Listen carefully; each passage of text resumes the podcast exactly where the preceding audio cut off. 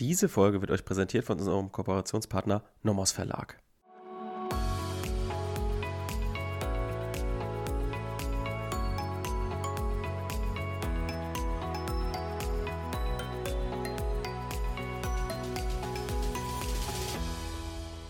Willkommen zu einer neuen Folge Kurz erklärt. Heute sind wir unterwegs wieder im Strafrecht, so wie jeden Mittwoch. Wir haben uns in der letzten Woche die Verdeckungsabsicht in der zweiten Folge angeschaut. Wir hatten in der ersten Folge Verdeckungsabsicht so uns groben Überblick verschafft, auch schon Bezug auf die Ermöglichungsabsicht genommen.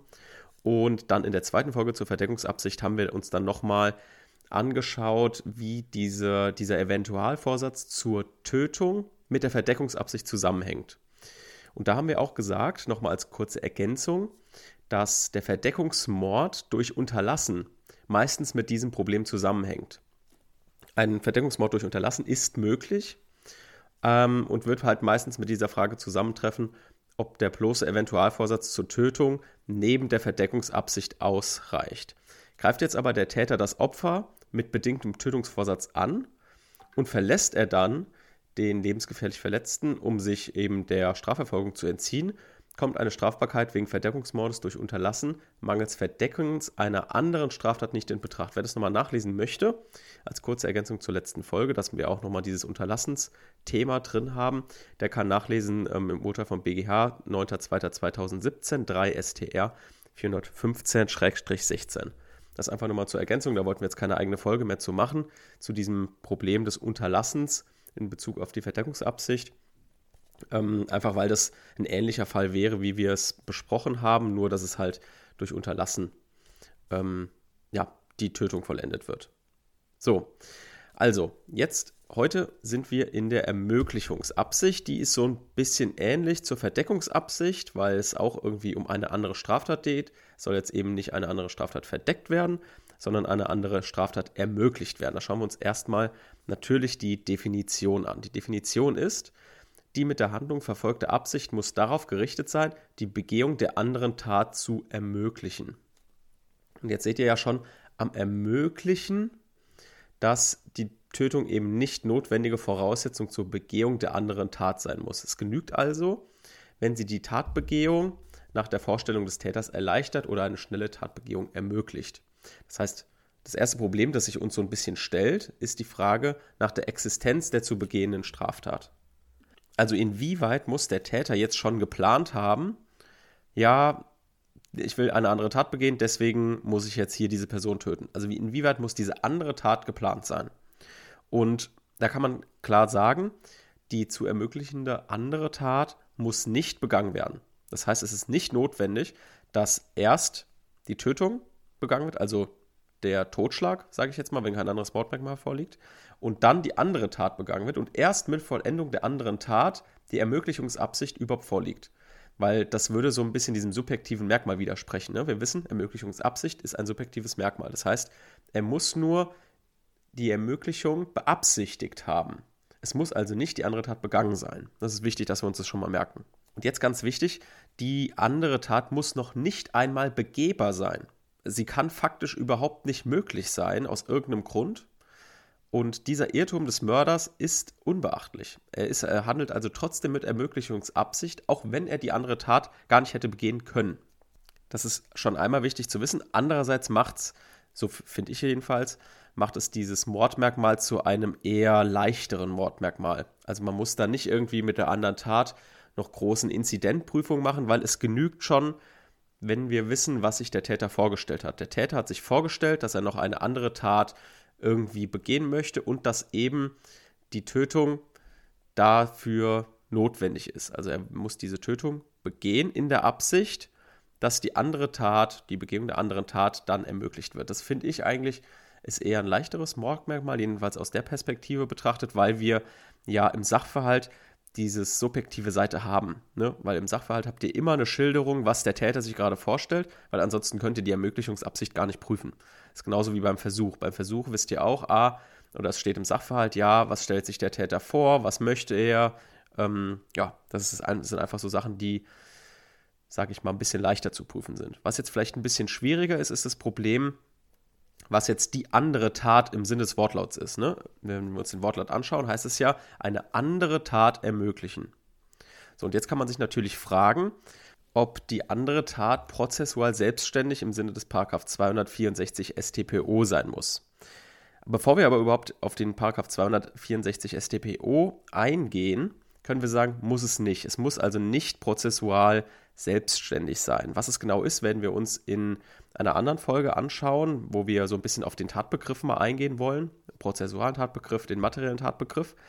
Ähm, aber das wollen wir jetzt nicht vorwegnehmen. Das ist jetzt für die Sache auch nicht so wichtig. Denn die Frage, die wir uns jetzt stellen, ist, kann der Täter diejenige Tat ermöglichen, die er gerade begeht? Weil dieses andere zielt ja so ein bisschen darauf ab, dass da irgendwie eine Zäsur sein muss. Es müssen irgendwie zwei Taten sein. Also einmal der Mord und einmal eine andere Tat eben, die eben ermöglicht wird. Und hier gibt es eben das Problem, was ihr ansprechen müsst im Rahmen des Raubmordes. Denn dieser klassische Raubmord ist ja, ich möchte etwas haben, das nehme ich einer anderen Person weg und töte denjenigen. Das kann natürlich auch sein, damit ich diesen möglicherweise Diebstahl oder den Raub, dass ich den halt erst überhaupt begehen kann, muss ich das Opfer töten. Also ich ermögliche praktisch mit der Tötung den Raub. So, dann könnte man aber sagen, ja gut, das ist ja eigentlich keine andere Tat. Das ist ja eine Tat. Da ist praktisch die Tötung ist dann die Gewalteinwirkung im Sinne des Raubes.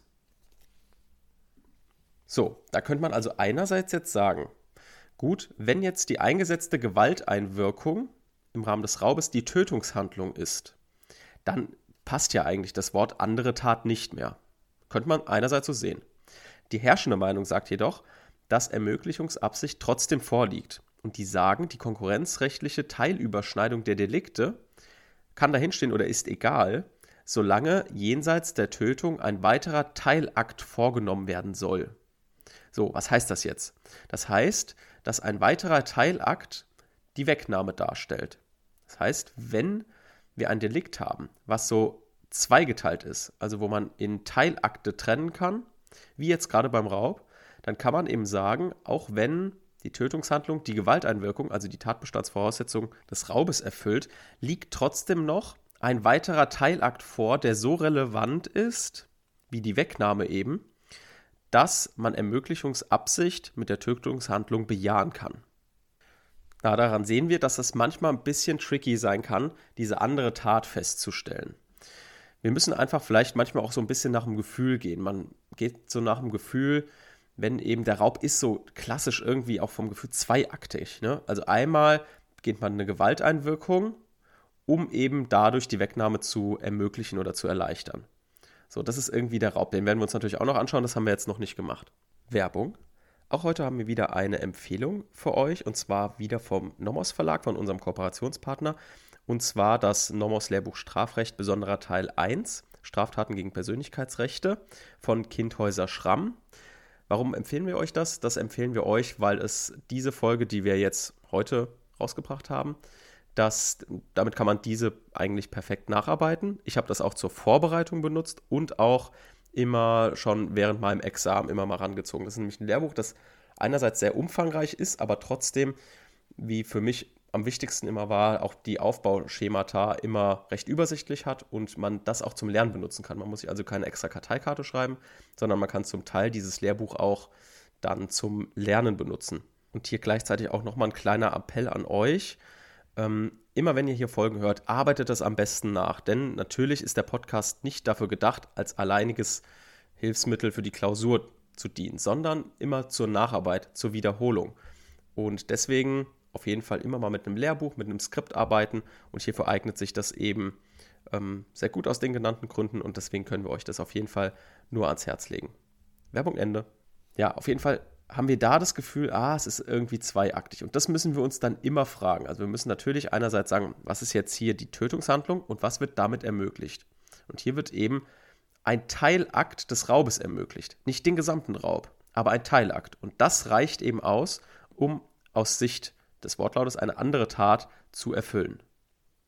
Was eben auch noch eine andere Straftat ähm, im Sinne der Ermöglichungsabsicht ist, ist zum Beispiel der Betrug zum Nachteil der Lebensversicherung. Keine andere Straftat ist 218 wenn der Täter sein Opfer tötet, um die Geburt des Kindes zu verhindern. Hier gibt es auch ein BGH-Urteil vom 3.6.2015, 2 STR 422-14. Könnt ihr auch nochmal gerne nachlesen, wenn ihr da so ein bisschen besseres Gefühl für haben wollt. Es gibt ja auch, wie wir alle wahrscheinlich aus den ganzen True Crime-Folgen kennen, sind diese Kannibalenfälle. Die Kannibalenfälle, da kann man auch überlegen, ja, diese Tötung, was ermöglicht die denn jetzt eigentlich? Und hier sagt man eben, oder der BGH hat gesagt, diese Tötung ermöglicht die Störung der Totenruhe gemäß 168 StGB. Das könnt ihr nachlesen beim BGH-Urteil vom 22.04.2005, 2 STR 310-04. Einfach, dass ihr da mal irgendwie ein Gefühl für bekommt. Dann könnt ihr auch noch nachlesen, BGH 6.04.2016, 5 STR 504-15. Da gibt es auch nochmal einen Kannibalenfall und hier ist auch nochmal das so ein bisschen aufgeschlüsselt, ja, Ermöglichungsabsicht und was wird ermöglicht? Die Störung der Totenruhe gemäß 168 StGB. Einfach da ein Gefühl für kriegen, einfach immer sich fragen, ja, liegt jetzt hier überhaupt eine andere Tat vor? Ja, beim Raub habe ich aber schon das Gefühl, weil es eben zweiaktig ist, also erstmal die Gewalt, dann die Wegnahme. Und wenn man das so für sich rausgefunden hat, dann kann man ja die Ermöglichungsabsicht bejahen oder ablehnen. Und hier auch wieder so ein bisschen der Appell an euch, argumentiert das einfach. Es kann sein, dass es falsch ist am Ende. Hauptsache, ihr habt gute Argumente. Wenn die Argumente stimmen, ist das Ergebnis egal. So, das war es auch schon wieder mit der Ermöglichungsabsicht. Ihr seht, kein wirklich kompliziertes Mordmerkmal, nur natürlich einerseits ansprechen, ja, wenn jetzt die ursprünglich vom Täter zu ermöglichende Straftat überhaupt nicht begangen wurde oder überhaupt nicht begangen werden konnte, dann kann man sich überlegen, kurz mit die Frage aufwerfen, ja, braucht, muss diese zu begehende Straftat überhaupt existieren? Nein, muss sie nicht. Sie muss sogar noch nicht mal begehbar sein, um das Mordmerkmal der Ermöglichungsabsicht zu bejahen. Das ist das, die eine Seite. Und dann natürlich immer gucken, wenn sich die Tötungshandlung mit den Tatbestandsvoraussetzungen oder einem Teilakt der zu ermöglichenden Straftat überschneidet, also irgendwie auch konkurrenzrechtlich etwas miteinander zu tun hat, dann muss man eben überlegen, ja, ist es überhaupt eine andere Tat? Dann könnt ihr immer schön die Frage aufwerfen anhand des Wortlautes. Also der Wortlaut von 211 Ermöglichungsabsicht sagt, muss eine andere Straftat ermöglicht sein. Was ist denn überhaupt eine andere Tat? Ist eine andere Tat, muss die prozessual selbstständig sein? Nein, muss sie nicht.